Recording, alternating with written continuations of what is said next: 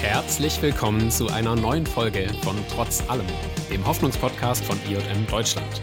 Mein Name ist Marius und wir sammeln hier 100 Ideen, wie wir diese Welt ein Stück gerechter machen können. Und in dieser Folge ist Ann-Christine Kluski zu Gast. Sie ist Autorin, arbeitet außerdem als Journalistin bei Zeit Online und lebt in Berlin. Ich bin auf Ann-Christine gestoßen, weil ich ihr Buch Süß Anfang des Jahres für meinen monatlichen Lesekreis gelesen hatte.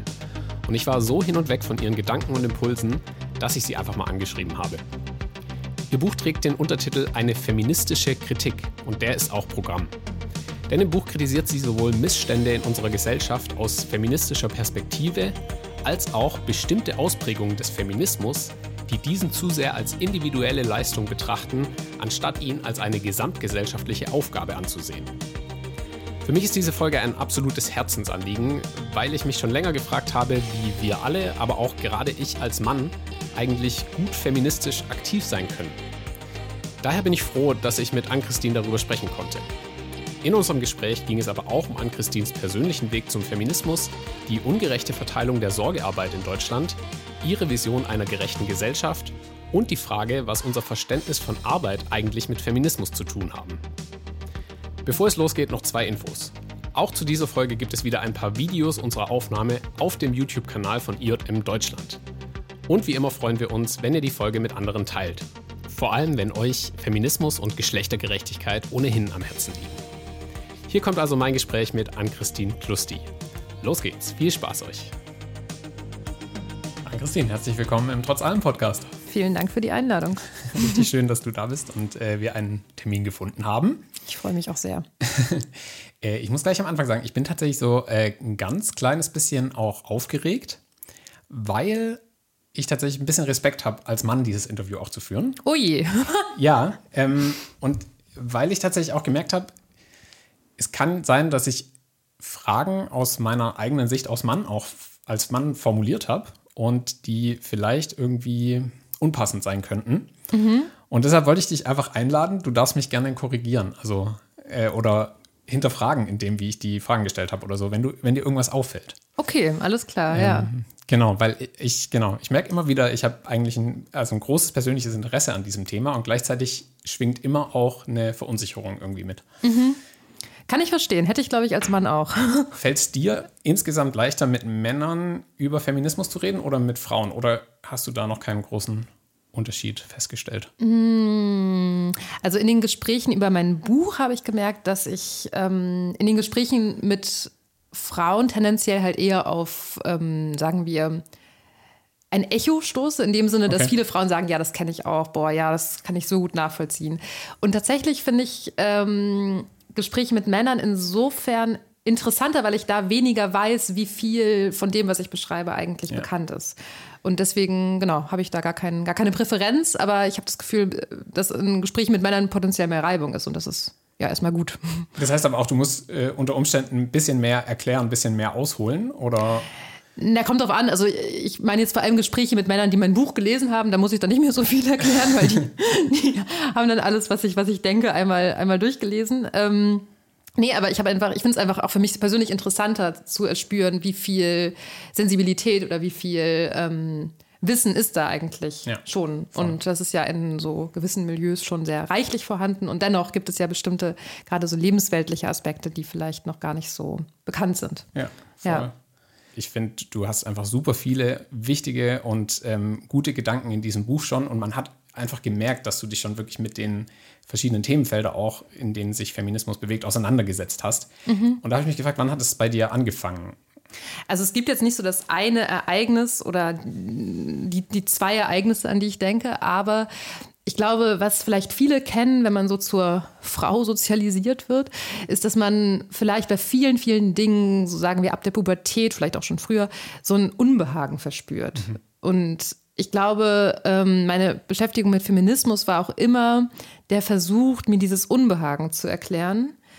Beispielsweise, wenn man mit ähm, 15, 16 das erste Mal auf in irgendwelchen Clubs äh, ist oder so und mhm. jetzt nicht vielleicht in einem super woken äh, Umfeld äh, groß wird, äh, sondern eben in so einer ganz normalen äh, Großstadt-Disse rumhängt, so dann ja. ähm, kommt man da vielleicht mit, mit Situationen in Berührung, die man erstmal nicht einordnen kann und auch mit, mit gewissen Konstellationen oder Dynamiken, die man, die man irgendwie, die einem unangenehm sind. Man wird irgendwie angegraben, ist aber irgendwie auch zu jung, um da vielleicht sich offensiv gegen zu wehren, irgendwie solche Sachen. Okay. Und ähm, genau, ich glaube, solche Situationen haben dazu beigetragen, dass ich mich irgendwie immer mehr so in so feministische Fragestellungen reingedacht habe.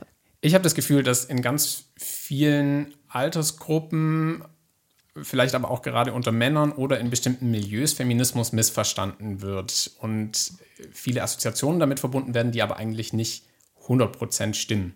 Äh, du grenzt dich in deinem Buch auch von bestimmten Formen von Feminismus ab und deshalb finde ich das super spannend und sehr differenziert, wie du das machst. Ähm, was ist für dich Feminismus? Also wie würdest du für dich Feminismus definieren? Feminismus für mich ist ein ähm, politisches oder gesellschaftliches Projekt, das sich ähm, an alle Menschen richtet, also auch gar nicht nur an Frauen. Diese Binarität von Männern und Frauen sollten wir ohnehin irgendwie überwinden, äh, sondern ein, ein, ein, gesellschaftliches Projekt, das eben ähm, für alle bessere Lebensbedingungen mhm. erlangen will. Das wäre jetzt für mich so die kurze Variante. Was das im Einzelnen bedeutet, können wir ja vielleicht jetzt besprechen. Cool. Ähm, du hast dich in deinem Buch bewusst dazu entschieden, dass du bestimmte Figuren, bestimmte Typen äh, von Frauen so überspitzt darstellst. Äh, kannst du uns mal ganz kurz sagen, also wie du dieses Buch aufgebaut hast und was du dir dabei gedacht hast? Mhm. Ich glaube, ich habe ein grundsätzliches äh, Fäble für Typologien. Das mag ich sehr gern. und ich glaube, aus so einem Impuls heraus ist auch dieses Buch entstanden. Also ich ähm, beschreibe in dem Buch drei Figuren. Ähm, wobei es mir ganz wichtig ist, dass diese Figuren nicht spezifische Frauen beschreiben sollen. Also es wurde, glaube ich, oft, wenn ich darüber gesprochen habe, so ein bisschen missverstanden, dass ich ähm, eine, eine dieser figurspezifischen Personen zuordne. Es geht eher so um Phantasmen oder so äh, Vorstellungen von Weiblichkeit, die wir, glaube ich, bei aller ähm, Progressivität, die vielleicht manche haben, irgendwie teilen. Also mhm. so ganz archaische Vorstellungen. Das sind einmal, ähm, ist das die Figur der, der sanften Frau, die beschreiben soll, dass es schon in vielen, vielen Zusammenhängen noch immer selbstverständlich ist, dass Frauen eben weitaus mehr sanfte Sorgearbeit leisten. Mhm. Ähm, und äh, genau, diese, diese, diese Sanftheit soll eben beschreiben, wie naturalisiert es eigentlich ist. Also, mhm. dass es da äh, von irgendwelchen altruistischen Fantasien bis zu evolutionsbiologistischen ähm, Vorstellungen viele, viele Argumentationsmuster gibt, die das irgendwie versuchen zu belegen, warum das so ist, dass Frauen das irgendwie besser können okay. und deswegen auch tun sollten und so weiter. Das ist die erste Figur. Ähm, die zweite ist die süße Frau, wobei süß in dem Zusammenhang gar nicht nicht so sehr sowas wie niedlich äh, mhm. meinen soll, sondern eher ähm, auf so eine süße Konsumerabilität anspielen soll. Also es ist so eine äh, sexualpolitische Figur, in der es äh, darum geht, dass genauso wie es naturalisiert ist, dass Frauen mehr Sorgearbeit leisten, es ist auch naturalisiert ist, dass Frauen als sexuell verfügbarer gelten. Mhm. Und nicht nur gelten im Sinne von von außen so gelten, sondern sich vielleicht auch und das meine ich auch, wenn ich über dieses Unbehagen in irgendwelchen Clubmomenten mit 15, 16 spreche, das vielleicht auch selbst so, sich selbst so begreifen. Ja. Ähm, und genau, das ist die zweite Figur. Die dritte. Lässt sich ja wahrscheinlich auch gar nicht immer so gut trennen, ne? weil das eine oftmals auch vom anderen beeinflusst wird. Also die Selbstwahrnehmung und die Fremdwahrnehmung sozusagen. Genau, genau. Ich glaube, das ist auch das Wichtige an diesen Figuren, dass das auch. Ähm, jetzt so ganz nüchtern analytisch gesagt, irgendwie so, so äh, Strategien sein können, mit denen Frauen auf irgendeine perfide Art Kapital mhm. anreichen können. Ich glaube, es ist ein weibliches Kapital, sich in gewisser Weise diesen Figuren zu unterwerfen. Also etwas sanft zu sein, wird gutiert. Äh, auch sexuelle Verfügbarkeit kann etwas sein, was mhm. gutiert wird in mhm. vielen Zusammenhängen, so ekelhaft das auch ist. Ähm, genau, und die dritte Figur, das passt ganz gut äh, zu dem Gutieren ähm, ist die zarte Frau, mhm. die jetzt gar nicht so wie die sanfte und die süße Frau so einen ähm, spezifischen Themenbereich hat. Äh, also bei der sanften geht es ja um Sorgearbeit, bei der zweiten um Sexualität und mhm. bei der dritten, bei der zarten Frau geht es eher um ganz verschiedene Zusammenhänge, in denen Frauen so ein gewisses Maß an Unmündigkeit, Zerbrechlichkeit, Fragilität, Unzurechnungsfähigkeit, Unselbstständigkeit zugesprochen wird. Und das habe ich in ganz vielen Zusammenhängen entdeckt. Und ich glaube, da ist auch auch diese Internalisierung, äh, spielt diese Internalisierung äh, auch eine große Rolle. Mhm. Man kann aber auch in ähm, irgendwelchen Gerichtsprozessen ähm, entdecken. Ich habe da Beate Zschäpe als Beispiel herangezogen, dass ähm, obwohl wir eigentlich in unserem Denken auch schon viel weiter sein sollten, bei Frauen immer noch so ein Moment der Unzurechnungsfähigkeit, mhm. diesem Unglauben, dass Frauen Täterinnen sein können, ähm, genau so, so ein Moment irgendwie stattfindet. Mhm.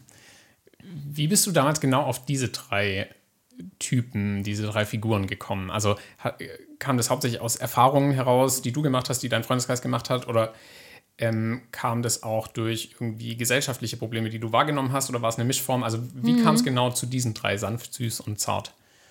Ich glaube, der Anfangspunkt lag tatsächlich so in Gesprächen mit Freundinnen, mhm. dass ich irgendwie gemerkt habe, ja, wir sind alle Feministinnen auf irgendeine Art, aber irgendwie gibt es dann doch die immer wieder gleichen Themen, Desillusionierungsmomente mhm. oder Probleme, die, die immer wieder aufkommen. Also sei es, boah, irgendwie war ich jetzt schon wieder zu nett, irgendwie habe ich schon wieder einen Kuchen gebacken, sei es, boah, irgendwie hatte ich Sex mit dem, obwohl ich gar nicht wollte, oder mhm. sei es, warum habe ich eigentlich so dumm gekichert die ganze Zeit? Also das sind jetzt so drei Beispiele für diese drei verschiedenen Figuren.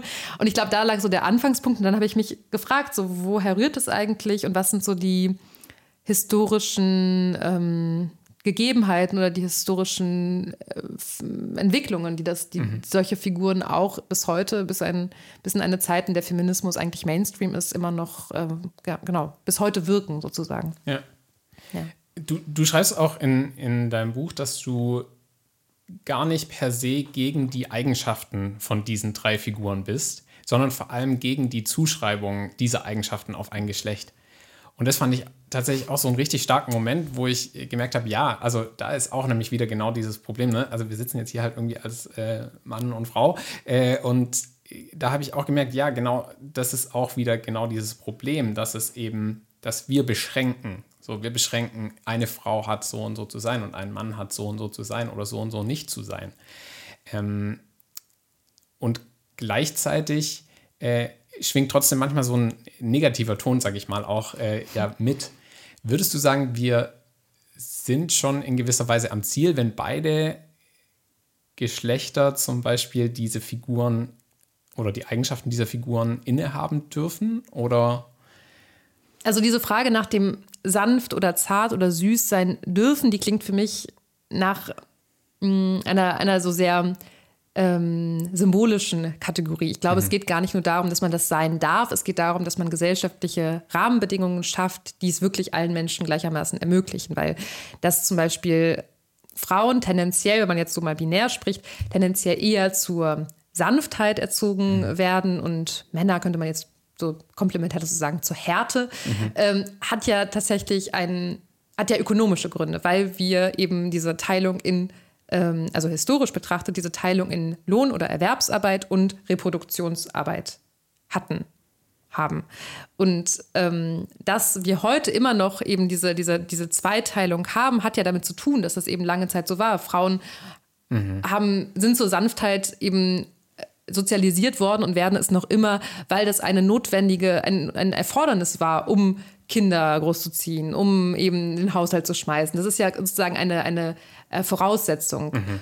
Während es genauso andersrum für ein Leben mit äh, einer 40-Stunden-Woche und ähm, äh, ein Leben der Erwerbsarbeit eben genauso eine Voraussetzung ist, ähm, ja, eine gewisse, ich will jetzt nicht sagen Härte, aber eine gewisse eben weniger Sanftheit sozusagen an den Tag zu legen. Also das heißt ganz konkret, äh, wenn ich dich unterbrechen darf, es geht so um so Sätze wie, ne, du musst kochen lernen, weil du willst ja auch mal einen Mann versorgen oder so, also den Kinder manchmal hören oder auch so äh, Jungs, die dann hören irgendwie, ähm, echte Männer weinen nicht oder sowas. Also meinst du genau Genau, sowas? genau. Ja. Ich meine, wer ständig heult, der kann halt nicht 40 Stunden arbeiten. Mhm. das ist ganz dumm. Und natürlich ist es mittlerweile so, dass, dass jetzt diese, diese binäre Zweiteilung ähm, zunehmend aufweicht. Ich glaube, deswegen befinden wir uns auch in so einer Krise im, im Geschlechterdiskurs, mhm. weil wir ja nicht mehr die Situation haben, dass nur Männer 40 Stunden arbeiten und nur Frauen die ganze Zeit zu Hause bleiben, sondern irgendwie ist ja gerade jetzt in, in unserer Generation ist eher so, dass das ähm, diese Zweiteilung gar nicht mehr existiert, sondern dass man auch aus, aus einer Notwendigkeit heraus, aus einer ökonomischen Notwendigkeit heraus,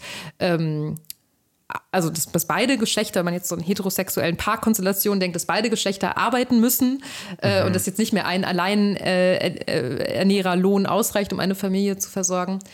Also dass obwohl sozusagen die, die, praktische, die, der, die praktischen Rahmenbedingungen gar nicht mehr so existieren, diese, diese Zweiteilung mhm. in, die eigentlich, keine Ahnung, 60 Jahre veraltet ist, noch vorherrscht. Ja. ja. Und insofern glaube ich, genau, um nach deiner Ursprungsfrage zurückzukommen, es geht gar nicht darum, dürfen Männer auch zart sein? Ja, also ich bin auch sehr für so eine Radical Softness und sowas, aber ich glaube auch, dass wir eben eher größer denken müssen. Was sind das mhm. eigentlich mal ursprünglich für äh, Gegebenheiten gewesen, die das notwendig gemacht haben, dass ja. Frauen. Und brauchen wir die heute noch. Ne? Und brauchen also, wir die heute ja, noch. Und könnte es nicht alles ganz anders funktionieren?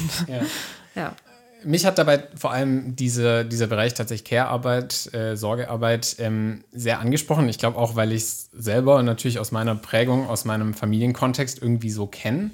Ähm, äh, für diejenigen, die noch nichts mit dem Begriff anfangen können, Care-Arbeit, Sorgearbeit, äh, kannst du es kurz erklären, was man mhm. darunter versteht? Genau, also Care- und Sorgearbeit verwende ich in meinem Buch synonym. Mhm. Ähm, Sorgearbeit, würde ich sagen, ist alles, was ähm, damit zu tun hat, Menschen zu umsorgen, sich um Menschen zu kümmern.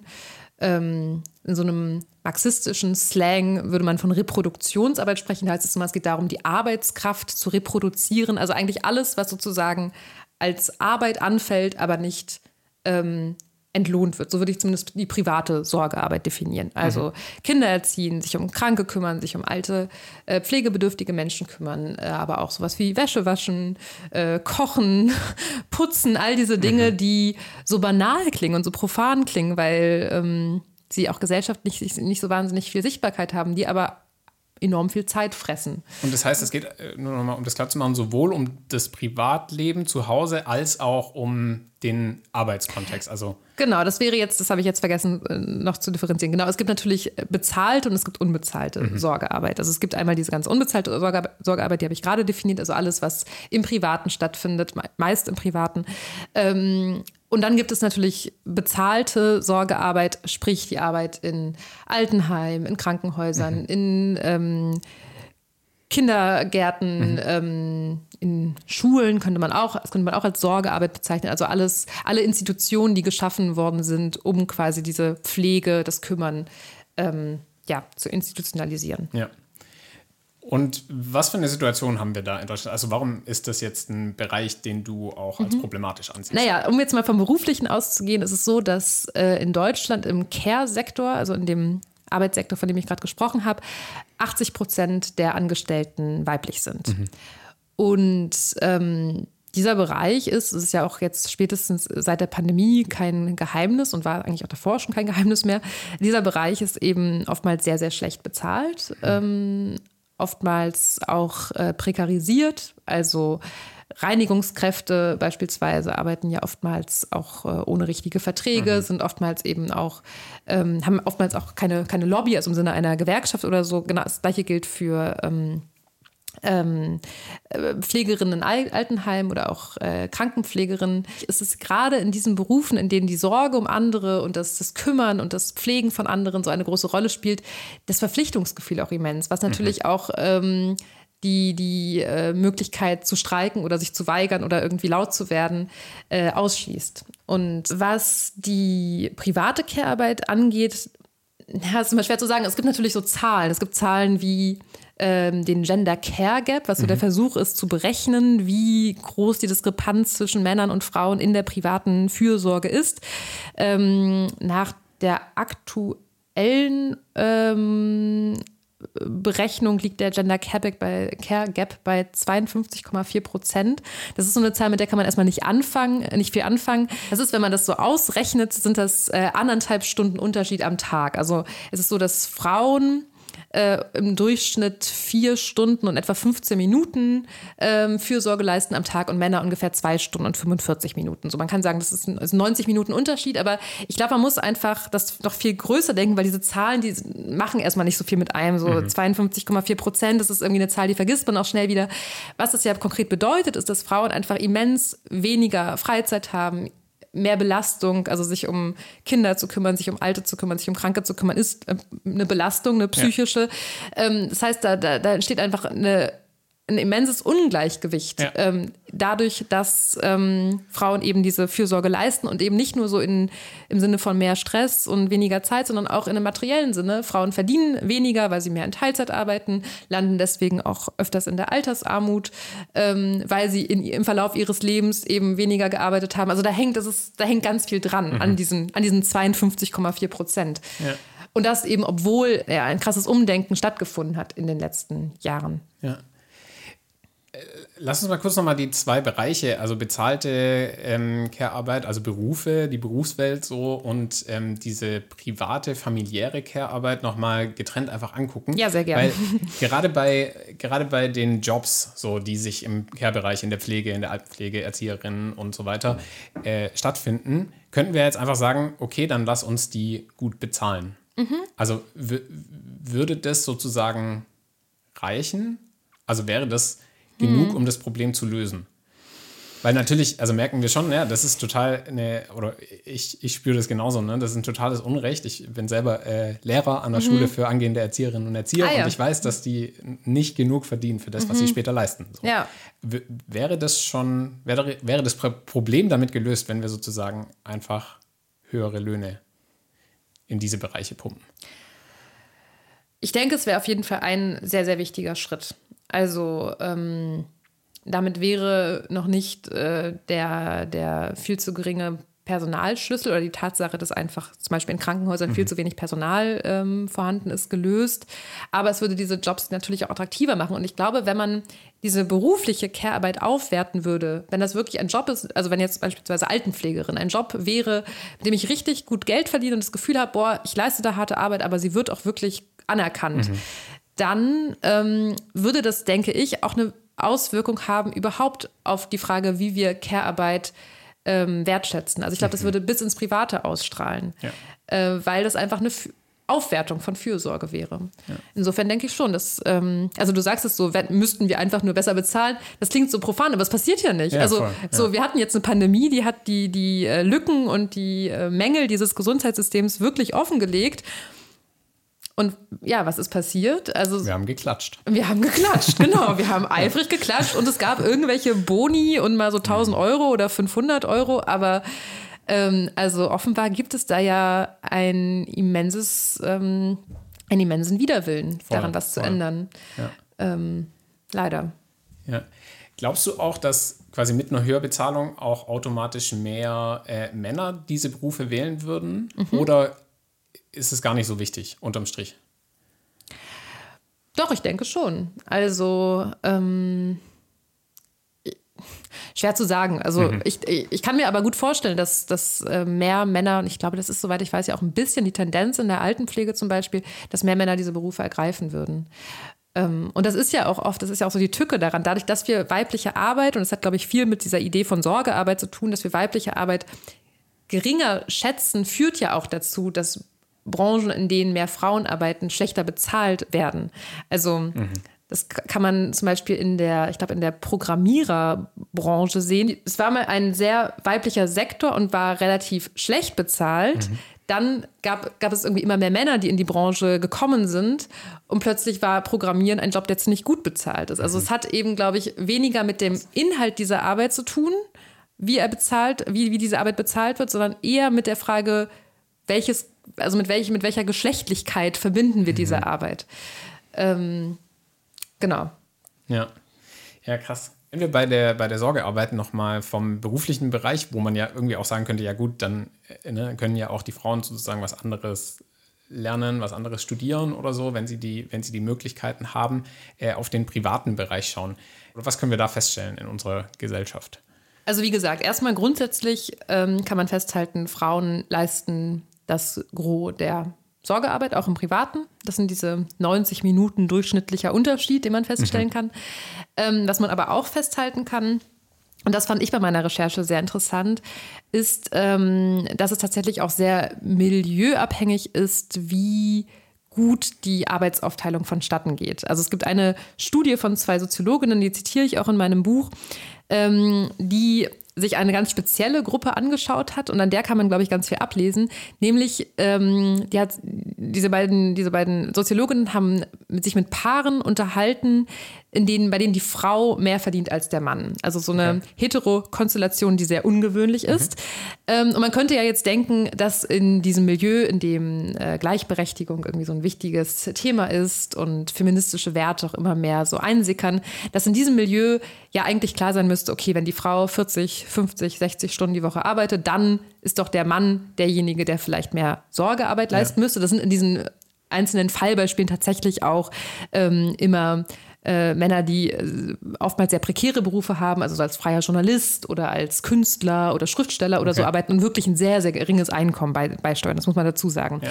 Und das ist wirklich krass, weil, und das finde ich auch so gut an der Studie, weil ich habe ja gerade gesagt, so Zahlen sind immer so ein bisschen schwer zu greifen und in dieser Studie äh, sind einfach Gespräche geführt worden. Also man hat einfach O-Töne von diesen Leuten, die getrennt und auch zusammen befragt wurden und man kann einfach ähm, erkennen, dass diese Frauen, die wirklich immens viel arbeiten, oftmals irgendwelche Führungspositionen haben ähm, und eben eigentlich den ganzen oder zumindest den Großteil des gemeinsamen, ähm, des, des gemeinsamen Haushaltseinkommens erwirtschaften, dass diese Frauen ein schlechtes Gewissen haben. Oder eine sagt sogar in dem Zusammenhang, ähm, naja, sie würde jetzt schon auch irgendwie noch das, ja, ein bisschen mehr Care-Arbeit machen oder eben zu Hause auch zusehen, dass es sauber ist und so, weil sie ihrem Mann diese Kränkung nicht antun will, dass er eben weniger verdient.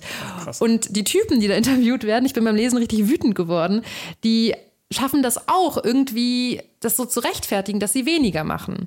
Und es ist wirklich krass, wenn man eigentlich, weil es so klar sein müsste, okay, wenn man schon so eine Aufteilung hat, die Frau verdient mehr, dann ist doch klar, dass der Mann dann irgendwie zu Hause zusieht, dass mhm. irgendwie dass alles in Ordnung ist oder dass das Kind versorgt ist und so. Und das ist überhaupt nicht der Fall. Also diese Frauen, die da porträtiert werden. Aber wie schaffen die das so zu argumentieren? Also ja, ich brauche meinen Freiraum oder also. genau, genau. Es werden halt wirklich so ganz, ganz archaische Sachen bemüht. Okay. Also da wird auch so ein Hysterievorwurf aktualisiert, so im Sinne von, ja, meine Frau, die will es auch echt immer ganz sauber haben und das ist auch echt, mhm. die ist auch ein bisschen angestrengt. Also da wird okay. echt, das ist ganz, ganz perfide. Ähm, und ich glaube, das ist gar nicht so selten. Und deswegen finde ich diese Studie auch wirklich gut, weil sie so sich diese spezielle Gruppe auswählt, aber eigentlich erzählt die viel, viel mehr über mhm. dieses Milieu, in dem man zwar so erstmal sagt, ja, wir sind alle Feministen, klar, und mhm. ist alles Gleichberechtigung und sind total wichtig. Aber so, wenn man genauer hinsieht, gibt es da echt noch so ganz, ganz archaische Dynamiken von beiden Seiten, die wirken. Also man fragt sich auch so ein bisschen, warum machen diese Frauen das? Warum haben die sich nicht schon längst getrennt? Warum tun die sich mhm. das an? Ja, es hat mich äh, sehr bewegt. Krass, aber das ist voll spannend, ne? Also dann auch, wie tief wirklich diese Rollenbilder ähm, einfach noch in einzelnen Menschen drin sein müssen. Ja, total, total. Und ja, ja, wie man, wie man sich das selbst auch nicht so richtig zugesteht, da auszubrechen. Also jetzt mhm. im Falle dieser Frauen zumindest. Ja. ja. Am Ende deines Buches, da malst du so ein Bild von äh, einer Gesellschaft, wie sie sein könnte. Mhm. Ähm, kannst du mal in ein paar Grundzügen so skizzieren, wie sähe für dich so eine Gesellschaft aus, in der diese ganzen Ungerechtigkeiten, Ungleichheiten abgebaut werden?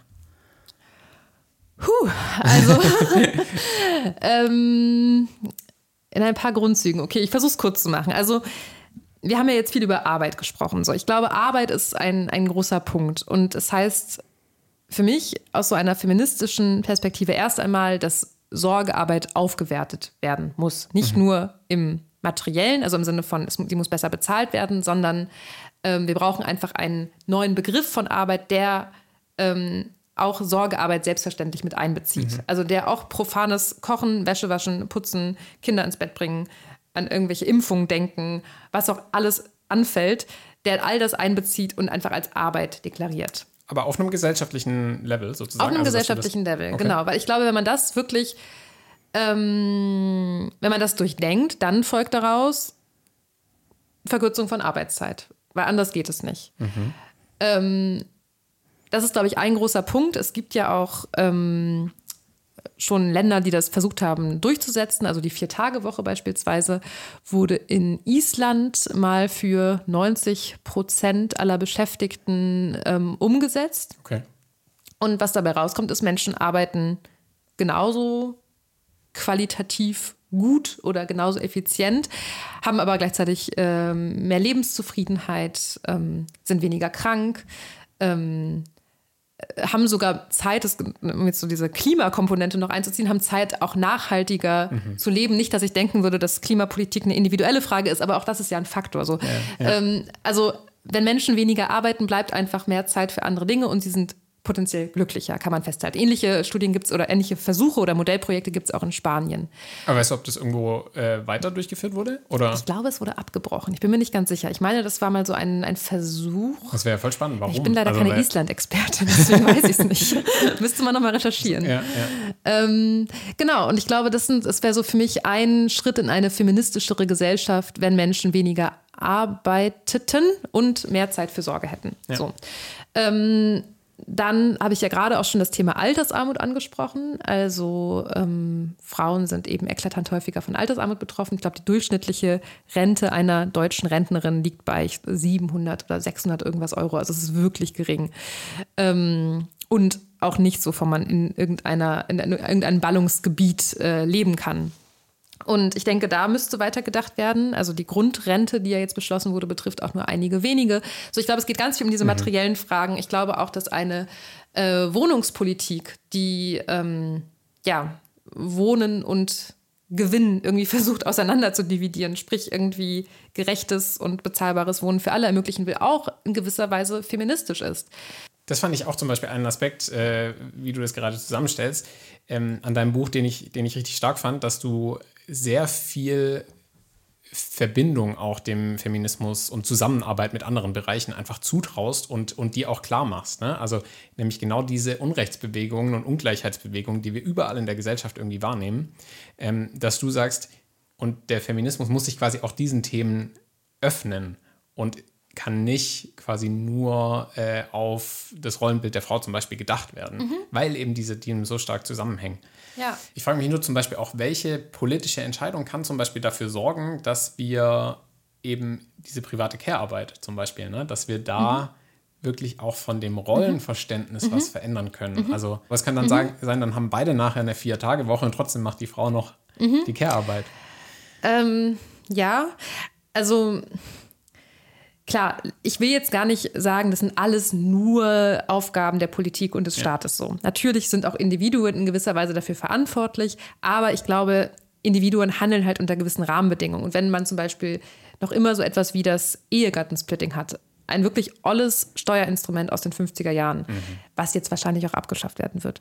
Aber solange es noch immer so sanfte Zwänge gibt, sage ich mal, die Menschen dazu ermuntern, gewisse Rollenmuster zu wiederholen, solange ist es auch wirklich schwer, von individueller Perspektive aus betrachtet, sich dagegen zu stemmen.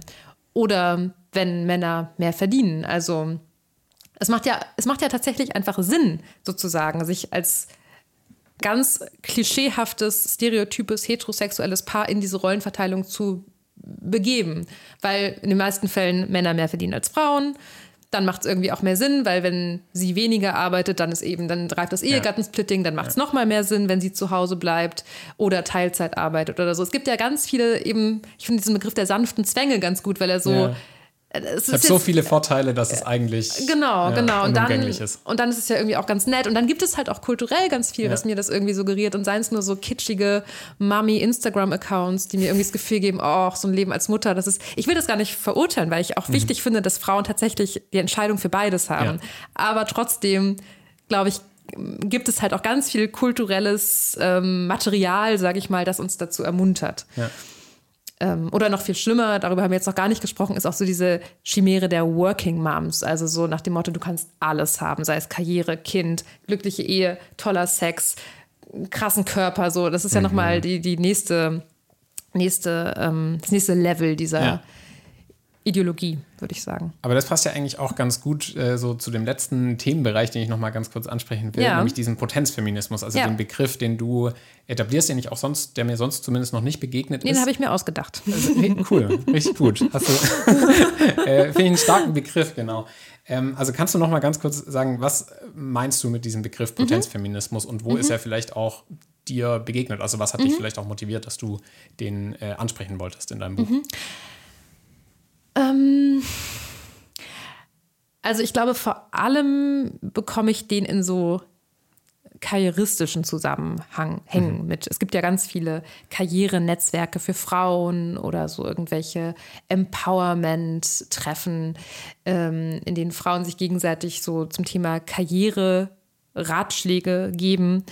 Ähm, und das ist, glaube ich, auch ein Feminismus, der ähm, es ganz gut in so ähm, den Mainstream-Diskurs geschafft hat, der auch so sehr konsumerabel ist. Genau, und ich meine damit eben diesen Feminismus, der eigentlich alles, was so an eine weibliche Potenz appelliert oder was ähm, äh, was, was, was irgendwie individuelles Vorankommen feiert, als feministisch labelt. Mhm. Ähm, also nach dem Motto, mein eigenes Leben ist feministisch. Und das glaube ich halt nicht. Feminismus ja. ist eben weniger so ein, eine individuelle Entscheidung oder individueller Lifestyle. Das ist eine politische Aufgabe, für die ähm, man nicht so wahnsinnig viel tut, wenn man an seiner eigenen Karriere feilt. Was mich daran eben so wütend macht, ist die Tatsache, dass Frauen, die eben so gut verdienen, dass sie so sich in so einem so einer so Karrierewelten, sage ich jetzt mal so naiv aufhalten. Ähm, das, also was mich daran wütend macht, ist, dass natürlich solche Frauen sich auch in gewisser Weise von gewissen Zwängen freikaufen können. Also sprich mhm. von Sorgearbeit. Wenn ich äh, ein gutes Einkommen habe, dann kann ich eben häufiger essen gehen, kann, ähm, muss also nicht kochen. Ich kann meine Kinder in irgendwelche, ähm, kann meine Kinder zu Babysittern oder ja. Nannies schicken, kann ja. mir das leisten. Ich kann eine Reinigungskraft beauftragen. Und das ist ja das Problem. Das nennt man in den Sozialwissenschaften Care Chains, also Sorgeketten, dass die Sorgearbeit ähm, dann nicht zwischen den Geschlechtern umverteilt wird, sondern eigentlich nur zwischen Frauen. Da machen es halt andere Frauen ja, für mich, weil ja. das sind dann ja in den meisten Fällen Frauen, ja. die Babysitterinnen und die Reinigungskräfte und äh, vielleicht auch unter Umständen die Personen, die für mich im Restaurant kochen ähm, oder die äh, Altenpflegerin in dem sauteuren Heim, das ich meinen Eltern irgendwie mhm. finanziere mhm. oder so. Ähm, genau, und das ist eigentlich mein primäres Problem damit, dass es eben darin so wenig Solidarität gibt. Ja. Und die Frauen, die dann die Care-Arbeit leisten, beispielsweise die Reinigungskraft, ja auch, wenn Mindestlohn überhaupt dann eben nur Mindestlohn bekommen. Ja. ja. Das heißt, es geht auch da im Prinzip um diese gesellschaftliche Komponente, also genau. also diese gesellschaftliche Umverteilung, ähm, die dann wieder auf anderen Schultern ausgetragen wird, sozusagen. Genau. Ich habe tatsächlich auch einen, ähm, einen Konflikt in mir, den, wo ich irgendwie auch voll gespannt bin, was deine Meinung so dazu ist. Ähm, ich habe immer so ein bisschen Probleme damit, mich als Feminist zu bezeichnen, mhm. weil ich nicht also obwohl ich alle Anliegen sozusagen äh, des Feminismus oder de, von dem Feminismus, den ich sozusagen vertrete, mhm. halt voll unterstütze, mhm. frage ich mich manchmal, ob ich das darf. Also ob mhm. ich mich als Mann, als Feminist bezeichnen darf, weil ich nicht die gleiche Erfahrungswelt habe, mhm. nicht das gleiche erlebt habe wie mhm. Frauen, die auch Feministinnen sind. So. Und äh, ja, also hast du eine Antwort auf die Frage sozusagen? Also mhm. darf ich das oder wann darf ich das als Mann? Also was dahinter steht, ist ja auch die Vorstellung von richtig und falsch feministisch sein, ja. oder? Ja. Und das ist ja auch was, was wir vielleicht überwinden sollten. Also ich glaube auch ich bin oft wahrscheinlich auch eine extrem schlechte Feministin. So. Bestimmt. Also, man also. kann, naja, weil wir alle irgendwelche sexistischen äh, Gedanken in unserem Kopf haben. So. Okay. Also, ich, ich glaube, so dieser Anspruch, das besonders gut zu machen, natürlich macht man Fehler. Natürlich ist Feminismus auch irgendwie ein Prozess. Man lernt dazu, man macht neue Erfahrungen, man macht irgendwie mal was Blödes, sagt was Blödes, formuliert falsch, gendert nicht, mhm. whatever. So. Mhm. Also, ich, ich würde es gerne so ein bisschen also ich verstehe das total. Ich glaube, wenn ich ein Mann wäre, ich hätte genau die gleichen Bedenken wie mhm. du. Und ich kann da, hab da ja auch leicht sprechen, irgendwie so als, als äh, feministische Frau. Aber irgendwie würde ich das gern so ein bisschen ent entspannen. Entspannen, genau. genau. Ja, ja. Also ist doch schön, wenn du ein feministisches Weltbild hast. Warum solltest du dich nicht so nennen dürfen? Und ja. so.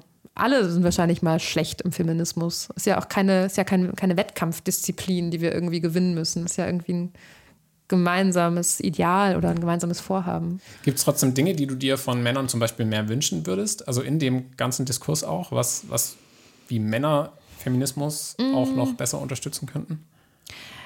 Also ich glaube, es gibt zwei Themenbereiche, die mir am Herzen liegen.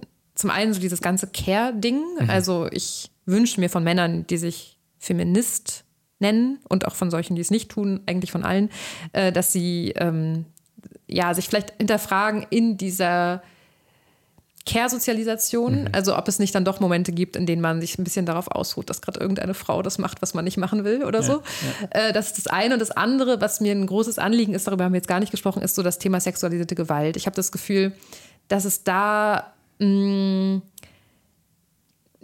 ja, erfahrungsbedingt und da ist vielleicht an Erfahrung tatsächlich irgendwie notwendig, ja, so so ein Unwissen darüber gibt, wie sich das anfühlt, nachts, nachts als Frau allein nach Hause mhm. zu laufen in einer dünn besiedelten Umgebung. Oder wie sich das anfühlt, ähm, ja, sexualisierte Gewalt erlebt zu haben. Mhm. Und man kann sich einfach sicher sein, alle Frauen haben sexualisierte Gewalt erlebt. So in Abstufung natürlich. Mhm. Das heißt jetzt nicht unbedingt Vergewaltigung, aber angegrapscht worden zu sein. Ja. Safe, jede Frau. Ja. So, und ich glaube, das würde ich mir wünschen, dass es da ähm, größeres Interesse daran gibt. Man glaubt das immer so zu wissen, ja, MeToo habe ich auch mitbekommen, so ja. Aber was es wirklich heißt, ich glaube, da würde ich mir einfach wünschen, dass man da natürlich jetzt auch nicht in einer total unsensiblen Weise, aber dass man da vielleicht mehr nachfragt, Interesse zeigt. Also mhm. gerade wenn es jetzt irgendwie enge Beziehungen zu Partnerinnen oder Freundinnen sind. Man sollte jetzt nicht jede fremde Frau auf der, Part auf der Straße anquatschen und fragen, hast du ähm, sexualisierte Gewalt erlebt? Aber dass man so ein ja. grundsätzliches Interesse daran mitbringt, was erleben eigentlich die Frauen in meinem Umfeld und wie geht es ihnen damit? Und ich glaube, da kann man tatsächlich auch viel tun. Also ich habe viele Freunde, die beispielsweise, wenn sie nachts hinter einer Frau äh, hinterherlaufen auf der Straße, die Straßenseite wechseln. Allein aus dem Wissen heraus, dass, heraus, dass es sich als Frau potenziell bedrohlich anfühlt, wenn okay. da irgendein Typ zwei Meter hinter mir schon ist seit fünf Minuten und ich weiß ja. nicht, verfolgt er mich oder geht er da wirklich lang? Ja. Genau. Ich glaube, das sind so die beiden Themen, denen ich, bei denen ich denke, dass Männer viel, ähm, ja, viel helfen können oder coole Feministen sein können. Cool. Sehr cool. Angesehen, vielen Dank für deine vielen Gedanken. Ich merke, ähm, wahrscheinlich werde ich noch ein paar Tage drüber nachdenken. Oh. Ähm, richtig cool, vielen Dank. Äh, bei unserem Podcast hat äh, die Person, die zu Gast ist, immer das letzte Wort, den letzten Satz. Und der, äh, den darfst du vervollständigen. Okay. Er lautet: äh, Die Welt wäre gerechter, wenn. Die Welt wäre gerechter, wenn Fürsorge eine zentrale Prämisse im gesellschaftlichen und politischen Handeln wäre. Danke, dass du da warst. Danke dir. Das war mein Gespräch mit Ann-Christine Klusti, einer, wie ich finde, unglaublich klugen und inspirierenden Frau. Ich bin auf jeden Fall richtig gespannt, was wir auch in Zukunft noch alles von ihr hören werden. Alle Infos zur Folge und weiterreichende Quellen, zum Beispiel auch zum Island-Experiment, findet ihr wie immer in der Beschreibung dieser Folge. Außerdem nochmal die Einladung, diese oder andere Folgen zu teilen oder trotz allem zu bewerten. Das hilft uns und freut uns. Und jetzt hoffe ich, wir hören uns schon bald wieder. In zwei Wochen kommt eine neue Folge von Trotz allem heraus. Bis dahin, macht es gut.